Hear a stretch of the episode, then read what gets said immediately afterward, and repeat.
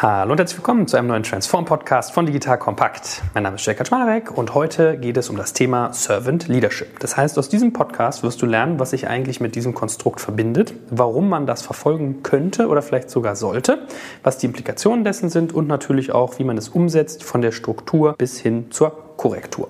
So, wer könnte uns das besser erklären als der gute Magnus? Lieber Magnus, schön, dass du auch heute wieder dabei bist. Herzlich willkommen. Ja, freut mich auch. Hat letztes Mal großen Spaß gemacht. Kommen vielleicht noch weitere. Stell dich noch mal ganz kurz vor, vielleicht mit ein, zwei Sätzen, dass diejenigen, die unsere letzte Folge über Purpose, was wir heute auch wieder aufgreifen werden, verpasst haben, wissen, wer du eigentlich bist und was du tust.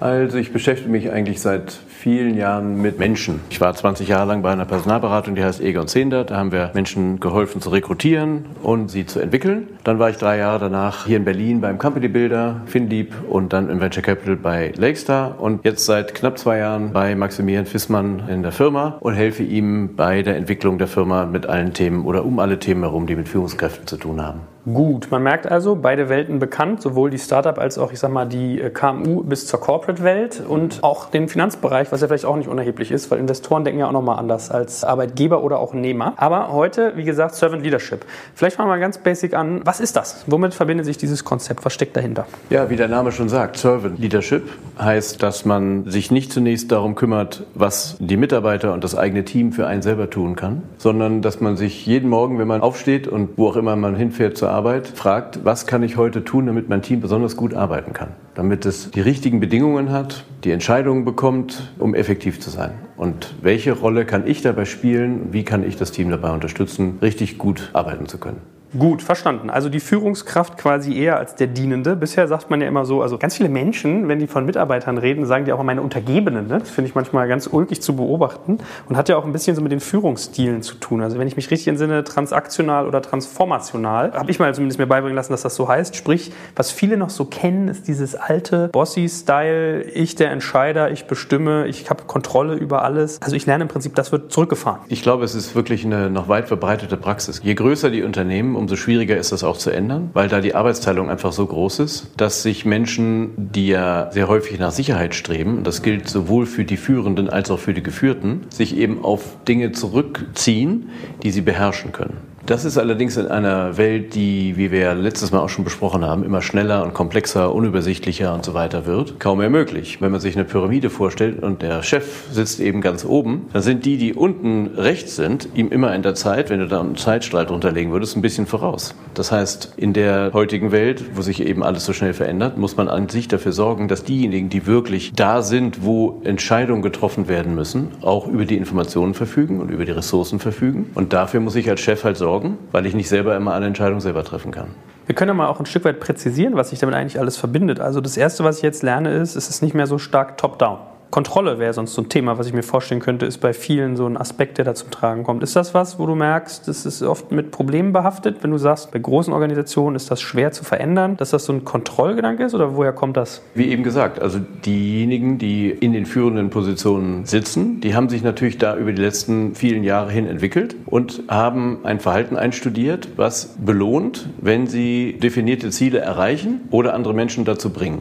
Und in Umfeldern, in denen man das Geschehen gut kontrollieren konnte, die sich eben drumherum nicht so schnell verändert haben, war das ein Erfolgsrezept. Das heißt, Kontrolle über den Bereich, den ich führe, den ich verantworte, übe ich auch aus, indem ich meinen Leuten in Anführungsstrichen sage, was sie wann wie zu tun haben. So war das und ist es in vielen Unternehmen immer noch, aber eben zunehmend weniger effektiv. Weil man hat ja viele Menschen, mit denen man gemeinsam arbeitet. Früher sagte man dazu Untergebene, also ein scheußliches Wort aus heutiger Sicht, die Fähigkeiten haben und mit diesen Fähigkeiten ja dazu beitragen können, Situationen gut zu meistern, Entscheidungen zu treffen, Probleme zu lösen und so weiter. Wenn man die aber nicht in Anführungsstrichen freilässt, dann vergibt man dieses Potenzial. Und das ist umso wichtiger, eben in Verhältnissen, in denen wir heute agieren, als früher. Werbung Aufgepasst! Wenn du ein B2B-Unternehmen bist, möchtest du jetzt deine Sales Pipeline mit neuen B2B-Leads füllen und dafür empfehlen wir dir unseren Partner SalesViewer. SalesViewer lässt sich total einfach erklären. SalesViewer entschlüsselt nämlich Unternehmen, die deine Webseite besuchen und zeigt diese in Klarnamen an. Du und dein Team sehen also ganz genau, wer eure Webseite besucht und wofür sich diese potenziellen KundInnen interessieren. Und dann gibst du einfach Vollgas, denn du kannst diese Unternehmen dann ja zielgenau ansprechen und einfach zu neuen KundInnen machen. Im Marketing und Vertrieb ist das also eine Wahnsinnsunterstützung für die B2B-Lead-Generierung. Deshalb nutzen schon viele Marktführer wie Stepstone, Avato Systems, Spot5, Talon One oder die Vodafone-Tochter Grand Centric Sales Viewer und generieren damit täglich neue B2B-Leads. Und wenn das für dich interessant ist, dann teste SalesViewer doch einfach mal kostenlos. Alles, was du dafür wissen möchtest, findest du unter folgender Weiterleitung digitalkompakt.de slash salesviewer. Und wie immer verlinke ich dir das auch auf unserer Sponsorenseite unter digitalkompakt.de slash Sponsoren. Das war's mit dem Werbespot.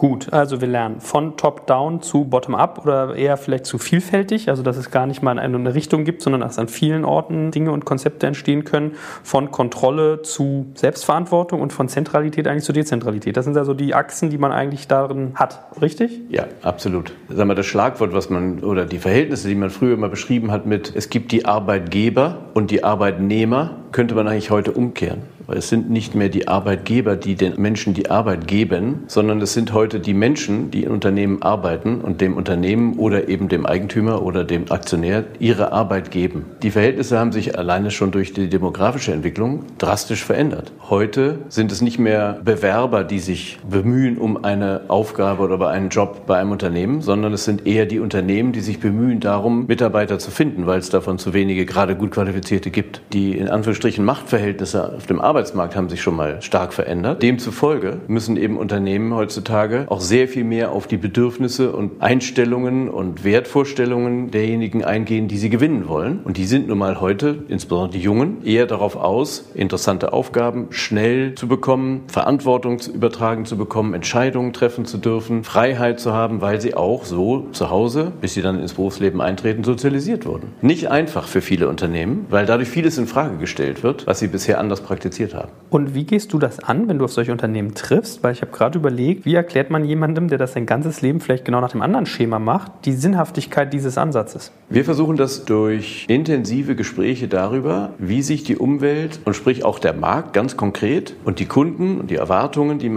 an das Unternehmen gestellt werden, verändert haben. Wie viel schneller sich die Technologie verändert, wie viel direkter die Beziehung wird zwischen dem, der etwas herstellt und verkauft und dem, der es am Ende nutzt durch die Digitalisierung sind eben viele Stufen zwischen dem Produzenten und dem Konsumenten weggefallen oder werden in vielen Industrien noch wegfallen. Da gibt es eine direkte Beziehung, die früher gar nicht bestand. Und es gibt eine Schnelligkeit in der Veränderung auch der Erwartung an das, was man selber herstellt oder als Service anbietet, die früher viel stabiler und langfristiger waren. Und wenn man diese Trends den Führungskräften oder auch den Mitarbeitern deutlich macht, und das kann man durch ja sehr, sehr viele Darstellungen von sich beschleunigender Technologieentwicklung zum Beispiel, also wie lange hat es gedauert, bis der PC eine Million Nutzer hatte, versus wie lange hat es gedauert, bis eine neue iPhone-Generation eine Million Nutzer hatte. Hm? Also durch solche Beispiele. Das macht schon sehr deutlich. Und da gibt es viele Aha-Effekte, was allerdings erst der Anfang ist. Der Aha-Effekt ist die Voraussetzung dafür, dass man langsam zu der Einsicht kommt, ja, ich muss auch mein eigenes Verhalten verändern. Und das ist dann der schwierige Part.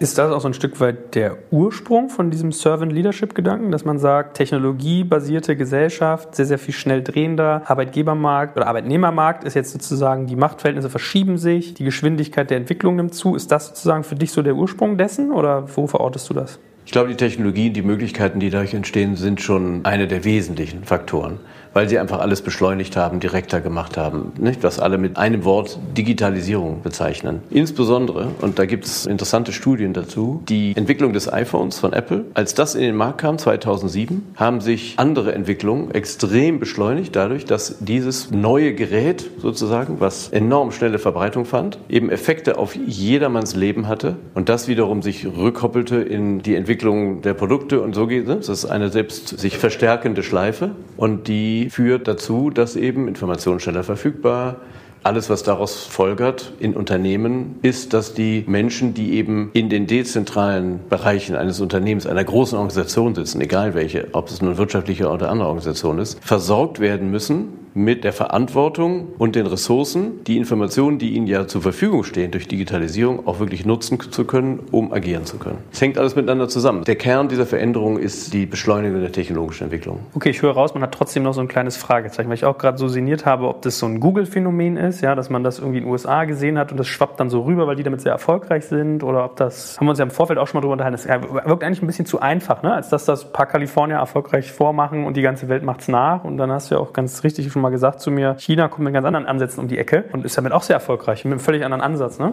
Vielleicht bereichert uns ja jemand noch per Kommentar mal, was er Aber alleine diese Diskussion, wenn man die im Kreise von eben Führungskräften eines Unternehmens führt, wird doch deutlich allen, die da um den Tisch rumsitzen, dass sich so viel und enorm schnell verändert, dass wir nicht mit den, ich sage es mal, Command and Control Ansätzen große, komplexe Organisationen führen können. Vor allem gibt es sehr viele Beispiele von Organisationen oder Unternehmen, die sich eben schon sehr schnell dezentrale Entscheidungsstrukturen gegeben haben und damit enorm erfolgreich sind. Interessanterweise sind Unternehmen wie zum Beispiel Apple gar nicht so, was man jetzt heute Self-Organization anbetrifft. Die sind sehr straff geführt und müssen als Organisation und als Kultur dienen die eigentlich gar nicht so als gutes Beispiel. Zumindest was man so von außen sehen kann. Da gibt es natürlich andere wie Google und so, die das eher vorleben, aber ich glaube, es sind auch viele europäische Unternehmen, die einfach Prinzipien adaptiert haben auch an unsere Kultur und deswegen Menschen begeistern, Interessante anziehen und durch dieses neue Konzept die Leistungsfähigkeit der ganzen Organisation erhöhen. Ich bilde mir ein, das war so 2009, 2010, als auch so dieses Ori Brefman Buch aufkam, Der Seestern und die Spinne, ne, wo er so erklärt, es gibt Organisationen, die funktionieren wie eine Spinne, es gibt einen Kopf, man hat die Beine und wenn man aber den Kopf abschlägt, sind die Beine alle nutzlos, versus den Seestern, da kann man die Arme abtrennen oder auch einzelne Elemente, der funktioniert immer. Sondern das ist von Rod Beckström, das Buch, ein ganz alter Freund von mir, The Spider and the Starfish. Das war das erste Buch, das mal tief betrachtet hat. Das war auch, glaube ich, sein einziges Buch, was er zumindest erfolgreich geschrieben hat. Er war ja später dann President vom ICANN und war vorher Softwareunternehmer in Kalifornien. Wir haben zusammen studiert. Das hat mich sehr beeindruckt. Damit ist er auch zehn Jahre lang von einer Konferenz zur anderen gefahren und wurde überall eingeladen, weil genau dieses Prinzip damals noch völlig neu war. Aber es gilt eigentlich immer noch. Dann habe ich einen Plagiator dessen gelesen. Aber ich hatte genau das Beispiel ich auch gelesen, dass dann so die anonymen Alkoholiker waren, glaube sind, die dezentralisiert funktionieren. Ja, und Frederic Laloux hat ja eigentlich jetzt mal, was Organisationsanthropologie anbetrifft, das ist sicher nicht bezogen, aber man könnte diese beiden Bücher in Verbindung bringen, weil er ja sehr viele Beispiele bringt von Unternehmen, die quasi ohne Stabsfunktionen auskommen. In traditionellen Industrien beschreibt er, wie Unternehmen Produktions- und Kundenbeziehungen ganz direkt gestalten, ohne dass es zum Beispiel einen zentralen Vertrieb gibt oder ohne dass es zentralen HR gibt. Lauter solche Dinge. Das ist sehr schwierig für existierende, eingefahrene Organisationen umzusetzen. Aber ich glaube, viele Unternehmensführer oder Eigentümer denken darüber nach, wie sie die Menschen immer mehr, immer mehr in die Lage versetzen können, so viel wie möglich Entscheidungen treffen zu können. Und das ist auch eine Form des Servant Leaderships, dass ein CEO oder ein Eigentümer darüber nachdenkt, wie kann ich meine Mitarbeiter, jetzt haben wir sie ja umbenannt, Arbeitgeber, wie kann ich die Arbeit, die sie mir geben, so gut wie möglich wirken lassen, sodass wir alle zusammen ein gesundes, gutes Unternehmen schaffen. Dann lass uns doch mal konkret eintauchen. Also wir driften ja ein bisschen ab in dezentrale Organisationen, aber Servant Leadership, wie setze ich das um? Worauf kommt es an? Was sind die Faktoren, die ich installieren muss, damit das in meiner Organisation funktioniert? Über einen der drei wesentlichen Faktoren haben wir letztes Mal ausführlich gesprochen, Purpose. Man muss den Menschen den Sinn vermitteln, warum sie alle gemeinsam dafür arbeiten. Das Zweite ist, glaube ich, weil es so viel anderes Verhalten erfordert, ist es zwingend notwendig, eine Atmosphäre der Sicherheit zu entwickeln, sodass sich sowohl diejenigen, die abgeben an Macht und an Entscheidungsgewalt und an Kontrolle, aber auch die, denen neue Aufgaben, neue Verantwortung, neue Freiheit übergeben werden, dass die sich beide miteinander sicher fühlen. Dass es da Signale der Verbundenheit gibt, der Zugehörigkeit, der Identität, dass man sagt, beide Seiten der Führenden und der Geführten werden in einen neuen Kontext gestellt. Das bedeutet für beide erstmal Unsicherheit. Und wenn man sich gegenseitig da versichert, you're safe, dann ist das eine zweite große Voraussetzung. Und das dritte, mehr noch von den Führenden Signale an alle anderen zu geben, auch ich weiß manchmal nicht weiter. Auch ich bin verletzlich. Auch ich leide manchmal. Ich bin nicht immer so stark, wie ich vielleicht früher also versucht habe zu verkörpern. Wenn man also ganz bewusst solche Signale der Verletzlichkeit und Schwäche sendet, dann schafft das eine Vertrauensbasis bei allen um einen herum, die belastbarer ist, als wenn man immer nur so tut, als ob. Und darin sind Menschen sowieso sehr geübt, weil sie es von Kind an so gelernt haben, in ihrem Familienumfeld eine Rolle wahrzunehmen. Wenn man sich alleine so die Geschwisterstrukturen anschaut und so weiter. Und das leben wir fort bis wahrscheinlich bis zum Ende. Von der Wiege bis in die Bahre, meinst du, ist man ein Ja, und Rollenspieler? das bewusst aufzulösen und bewusst auch mal diese Schutzschicht aufzulösen, kann sehr, sehr viel bewirken. Lass uns noch mal auf die Elemente eingehen. Purpose hatten wir beim letzten Mal. Wie kann es konkret aussehen, dass ich diese Sicherheit aufbaue? Wie funktioniert so etwas, dass ich meinem Team signalisiere, wir sind alle im gleichen Boot, es reißt dir keiner in den Kopf ab, wenn ein Fehler passiert bei dieser Übernahme von Verantwortung. Ich weiß, dass ich hier was abgebe und vertraue dir aber, dass du damit gut umgehen wirst. Wie kann ich das durch Werkzeuge oder Prozesse implementieren? Ganz sicher ist ein wesentlicher Aspekt auch dieser große Thema, wie gehen wir mit Fehlern um? Ein Leader, ich sage bewusst nicht Manager, beginnt damit, eigene Fehler zuzugeben, dazu zu stehen. Und dann sein Team oder ihr Team einlädt, ihm oder ihr zu helfen, diese Fehler zu korrigieren, daraus zu lernen und das nächste Mal besser zu machen. Das ist schon ein sehr starkes Beispiel. Das ermutigt, apropos Sicherheit geben, auch alle anderen in dem Umfeld, das Gleiche zu tun. Und wenn das ein eingeübtes Verhalten wird, dann führt es zu einer sehr viel schneller lernenden Organisation. Das ist ja auch eines der Ziele, die man damit verfolgt. Aktiv Fehler zugeben und diskutieren. Anderes zum Beispiel auch, wo man Vertrauen signalisiert und Sicherheit gibt, wenn irgendetwas schiefgelaufen ist in dem eigenen Umfeld, im eigenen Team. Da gibt es so dieses schöne Wort Embrace the Messenger. Don't shoot him. Das war halt früher, ne, wer schlechte Botschaften überbrachte, war erstmal in einer heiklen Situation. Heute kann das ein Signal sein, jemanden quasi dafür zu belohnen, dass er eine schlechte Nachricht überbracht hat. Weil dazu gehört Mut, da muss man selbstbewusst sein, im gewissen Sinne. Und letztlich, wenn man eine schlechte Nachricht überbringt, ist das schon ein erstes Zeichen des Vertrauens. Wenn man das missbraucht, indem man den nicht wertschätzt, zerstört man enorm viel. Habe ich noch nie drüber nachgedacht, aber es hätte auch früher Sinn gemacht. Wenn so Julius Caesar seine Kreuzzüge plant, müsste er eigentlich auch die Leute incentivieren, die ihm sagen, ja, bei den Normannen funktioniert es nicht und da war es jetzt sehr gut. Hast du eigentlich total recht. Man ist eigentlich auf diese Information angewiesen. Ne? Man ist sehr darauf angewiesen, als derjenige, der führt, weil man kann ja nicht ständig alles überblicken. Man muss auch akzeptieren, wenn jemand eine Entscheidung oder eine Empfehlung, wie auch immer, des Verantwortlichen in Frage stellt. Das tut derjenige ja mit guten Intentionen. Vorausgesetzt, da ist nicht ein vergiftetes politisches Umfeld. Das kann man natürlich erstmal, erstmal vor die Klammer stellen. Ne? Man kann alles, was man in diesem Servant Leadership und den neuen Führungsideen diskutiert, kann man desavouieren, indem man sagt, Menschen sind nicht so, sind egoistisch und Ellenbogen und so weiter. Also das ist eine Frage des Menschenbildes. Aber wenn man davon ausgeht, dass eigentlich erstmal alle mit einer positiven Einstellung morgens kommen und was beitragen wollen, dann lohnt es sich in jedem Fall, diese Schritte, die wir eben besprochen haben, zu machen, weil man dadurch Vertrauen, Sicherheit schafft, die für alle zum Vorteil kommen. Jetzt haben wir noch nichts gesagt über, ich sag mal, Ressourcen. Also es braucht ja auch Fähigkeiten, das zu tun. Ich kann ja jetzt nicht von heute auf morgen, ich stelle mir gerade so eine Organisation vor. Ich meine, korrigiere mich, ich glaube, FISMAN hat auch so 11.000 Mitarbeiter in dem Dreh. 12.500, 12.500. okay, nicht ganz so weit weg. Da sind ja Menschen dabei, die haben ja vielleicht diese Dinge, die man jetzt von ihnen nicht verlangt, aber die man ihnen anbietet zu machen, gar nicht gelernt. Also ich habe jetzt gerade wieder ein Beispiel gehört in einem Podcast. Commerzbank schließt irgendwie so und so viele 100 Filialen, entlässt 2.000, aber 4.000 werden ja eingestellt. Und das wirkt immer so, der de facto Abbau sind nur 2.000, nicht 4.000. Aber de facto sind es ja komplett andere Menschen, die da diese Organisationen rein müssen. Was ist denn auf der Ressourcenebene und auf der Kompetenzebene zu beachten, wenn ich so einen Ansatz umsetzen möchte?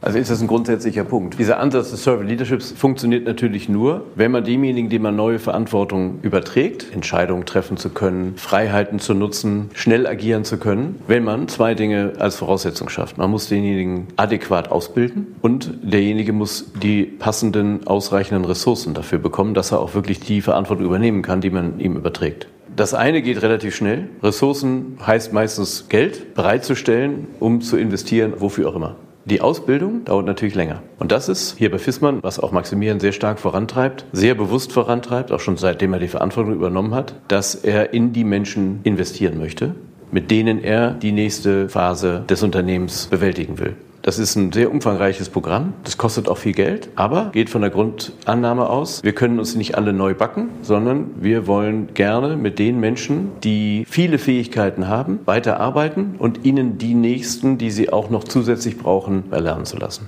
Das können technische Expertise-Themen sein, also funktionale oder technische. In den meisten Fällen sind es allerdings Bereiche, die was mit dem Verhalten zwischen Mensch und Mensch zu tun haben.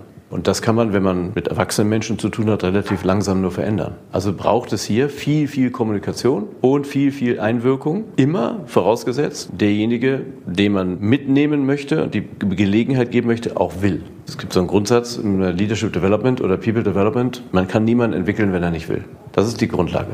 Das wollte ich dich als nächstes gerade fragen. Was sagt die Erfahrung? Verliert man viele Menschen auf dem Wege von dem alten zu dem neuen und bisherigen Ansätzen zu diesem Servant Leadership? Eigentlich muss das überhaupt nicht so sein.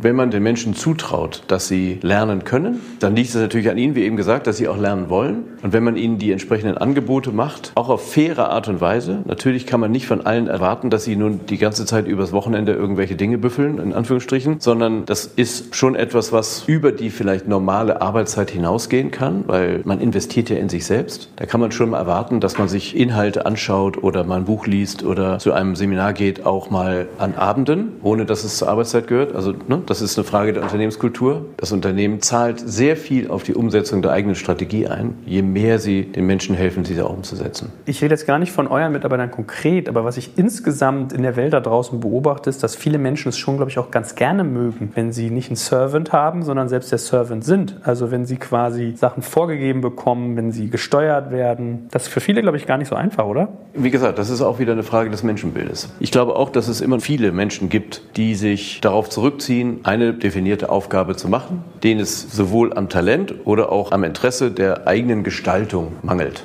Bei Menschen, die wir bei uns im Unternehmen zum Beispiel haben, die meisten von denen sind für das, was sie gerade tun, sehr gut ausgebildet. Und wir haben zum Beispiel in der Fertigung einen Ansatz, dass jeder sich immer für weitere Fortbildung freiwillig melden kann und sagen, ich möchte gerne auch noch diese Fertigkeit oder jenen Ansatz in der Produktion für ein bestimmtes Produkt, für eine andere Fertigungslinie lernen. Nur dadurch, dass jemand einen nächsten Ausbildungsgang absolviert hat, hat man schon die Möglichkeit, andere Aufgaben zu übernehmen. Klar, das qualifiziert einen dafür. Aber eben auch unter Umständen mehr Geld zu verdienen. Das heißt, er wird nicht belohnt, dass man anstatt 100 Teile 150 hergestellt hat, mit derselben Fertigkeit, die man vorher hatte, sondern man wird damit auch finanziell belohnt, dass man in sich selber investiert und was Zusätzliches gelernt hat. Ich meine, man merkt ja, das ist ja vieles auch Mindset. Mir geht es immer so, ich habe immer gedacht, jeder Mensch strebt danach, in der Karriereleiter nach oben zu steigen. Ja? Und dann merkst du, ist gar nicht bei allen so. Ich finde, lustigerweise kann man das bei so Polizeifilmen oft gut sehen. Du hast so Top-Detectives, die Verbrecher überführen, haben eine Aufklärungsquote von 70, 80 Prozent.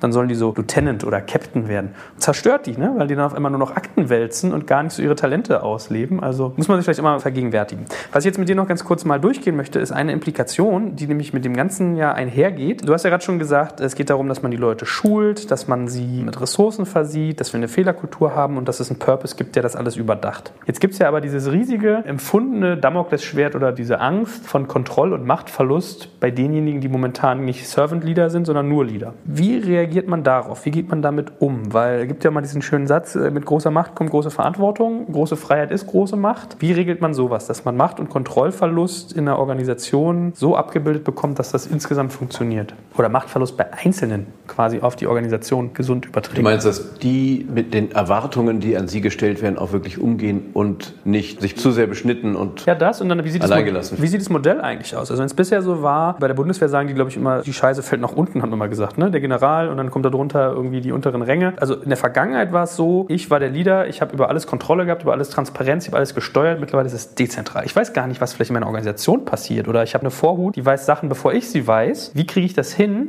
dass ich an Macht und Kontrolle verliere und die Organisation trotzdem besser dasteht. Also da gibt es nicht nur einen Weg. Es gibt nicht nur eine Weisheit. Jede Organisation wird da einen anderen Weg für sich finden. Ich glaube, wir müssen ganz besonders darauf aufpassen, das haben wir am Anfang schon einmal erwähnt, dass wir sowohl diejenigen, die an Macht und Kontrolle aufgeben, als auch diejenigen, die sie neu übertragen bekommen, die Sicherheit geben, sich in dieser neuen Rolle auch erst zurechtfinden und beweisen können. Das heißt, dazu gehört Geduld, sicher auch Großzügigkeit, aber natürlich mit Grenzen, weil wirtschaftliche Organisationen können eben nur existieren, wenn sie auch so bleiben. Ich meine, ich persönlich gehe auch fest davon aus, dass man auf dieser Reise nicht jeden mitnehmen kann. Ja? Also manche werden gehen, von manchen muss man sich vielleicht trennen. Und was aber für mich so das Dach ist, die Frage, die über dem Ganzen steht, ist, wie kann ich es schaffen, dass diejenigen, die Probleme haben, diese Kontrolle abzugeben, die damit Schwierigkeiten haben, dass ich denen diesen Umstieg erleichtere? Also bei denen, die Führungsverantwortung tragen, gibt es überraschend viele, die eigentlich das Führen selbst als Belastung empfinden weil sie Verantwortung übertragen bekommen haben, aufgrund von Erfolgen, die aber eher mit Expertise, mit funktionalem Wissen, mit so einem Expertentum zu tun haben. Und denen wurden immer mehr Mitarbeiter, Bereich, Verantwortung übertragen und irgendwann brechen daran. Wenn man das frühzeitig erkennt, dann kann das einhergehen mit eben dem, was wir im Moment in der Organisation insgesamt vollziehen, dass man Menschen Aufgaben und Projekte gibt, die mit ihrer ureigenen Expertise und Interesse und Begeisterung zu tun haben. Die sie aber entlastet von der Verantwortung für andere Menschen. Das sehen wir auch bei uns im Unternehmen, dass es da Fälle gibt, die aufblühen, dadurch, dass sie sich endlich auf das konzentrieren, wieder konzentrieren können, was ihnen durch den Umgang mit der Führungsverantwortung an Zeit geraubt hat. Vielleicht können wir auch noch mal einen Schritt weiter gehen. Was ich die ganze Zeit so überlegt habe, als du gesprochen hast, war das Thema Incentives, also Anreize schaffen. Weil ich glaube, es gibt relativ häufig die Situation, dass jemand sagt, ich installiere jetzt mal eine Fehlerkultur und ich mache jetzt mal Servant Leadership, aber er bildet es in seinen KPIs überhaupt nicht ab, sodass gar kein Anreiz besteht, für die Mitarbeiter nach diesem Konzept zu leben. Wie müsste bei Servant Leadership ein Anreiz aussehen, dass man diese Denke quasi geneigt ist umzusetzen? Die Grundprinzipien früher waren ja kurzfristig und direkt individuell, um das mal so zu verkürzen. Was sich bei vielen Unternehmen mittlerweile hinentwickelt zu mittel- bis langfristig, nicht individuell, sondern mindestens Team oder Gesamtunternehmen. Je größere Verantwortung, wenn man jetzt mal wieder in dem eher traditionellen Betrachtung bleibt, also je weiter oben in Anführungsstrichen du in der Organisation bist, umso eher solltest du dadurch incentiviert werden, dass das Gesamtunternehmen gut läuft. Also Bosch hat das zum Beispiel gerade so gemacht. Und dieses individuelle, kurzfristige Überführen in mindestens Team und langfristig. Ich glaube, das ist zu beobachtende Praxis und hilft ja dabei, das Blaming von einem einem zum anderen, wenn jemand einen Fehler gemacht hat, zu entschärfen, weil das Team ist zusammen in einem Boot, wird gemeinsam incentiviert,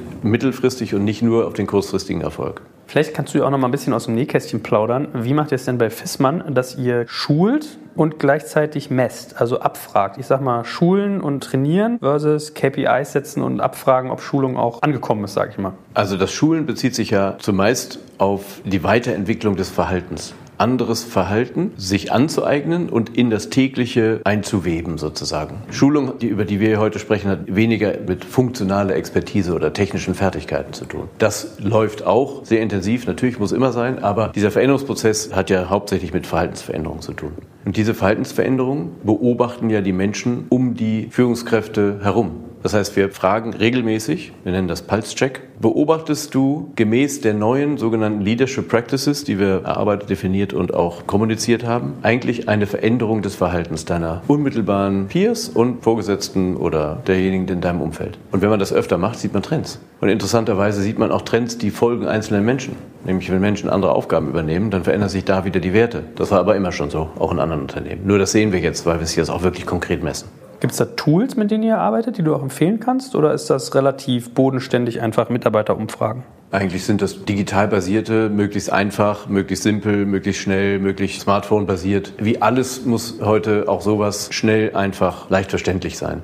Wir haben eine sehr hohe Teilnahmequote. Wir waren am Anfang besonders hoch. Dann, weil es vielleicht ein bisschen intensiv war, hat sie etwas abgenommen. Jetzt haben wir den Rhythmen angepasst und auch die Themen. Wir fragen auch solche Themen wie, verstehst du eigentlich die Strategie des Unternehmens? Daraus kann man gut ableiten, ob diejenigen, die die Strategie eigentlich erklären und nahebringen sollen, auch in dieser Hinsicht effektiv sind. Ne? Also man kann da ja verschiedene Dinge machen. Aber das Führungsverhalten, was wir versuchen wirklich zu verändern und zu entwickeln, kann man dadurch wunderbar beobachten. Abschließende Frage. Jetzt haben wir viel über die Qualifikation dieses Ansatzes geredet, warum der gut ist, warum er notwendig ist. Gibt es auch Dinge, die du feststellst, die sozusagen negativ sind? Also hat man hinterher auch Nachteile, wenn man irgendwie mit Servant Leadership arbeitet, die man mit anderen Ansätzen nicht hätte? Also du hattest es ja erwähnt, dass es immer noch Menschen und viele gibt, die gerne eigentlich Vorgaben bekommen und die irritiert sind, wenn sie anstatt einer Vorgabe eine Frage gestellt bekommen. Weil die Frage nötigt sie zum Nachdenken und selber entscheiden. Und manche sind in dieser Verhaltensveränderung und diesem Annehmen dieser neuen Möglichkeiten schneller und manche halt langsamer. Und ich glaube, dass unterschiedlichen Geschwindigkeiten als Führungskraft, der abgeben soll und will und delegieren möchte und Verantwortung zu den Menschen zu geben, dieses Gespür zu haben, wem kann ich was wie schnell zumuten und zutrauen und wem vielleicht etwas langsamer, das ist für gerade jüngere Führungskräfte nicht ganz einfach.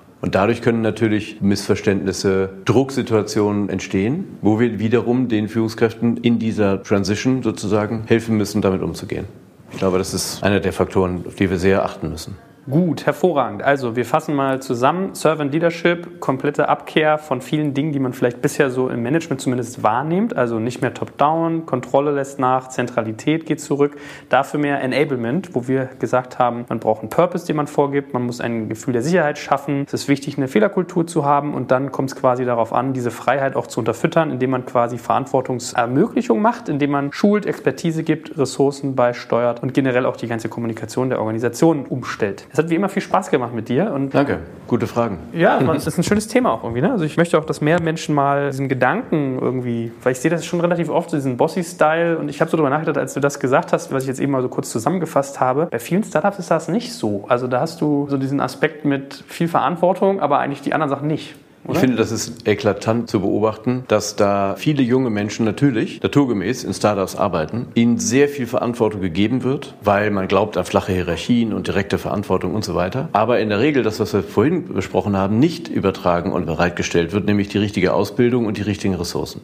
Das heißt, da werden viele junge Menschen, die zum ersten Mal professionelle Arbeitserfahrung sammeln, mit einer Situation konfrontiert, von der sie gar nicht wissen, dass sie ungerecht ist sondern sie nehmen an, das ist immer so, weil es das erste Arbeitsumfeld ist, was sie spüren. Ja? Und ich glaube, da sind Unternehmer und Gründer von Startups ganz besonders gefordert, mit Augenmaß und Verantwortung junge Menschen an diese Aufgaben ranzuführen und sie nicht zu verbrennen, indem man sie irgendwie nicht eben ins Wasser, sondern dann ins Feuer schmeißt. Mhm. Ein besseres Schlusswort hätte ich nicht sagen können, lieber Magnus. Vielen Dank und ich freue mich schon aufs nächste Mal mit dir. Danke dir. Spaß gemacht.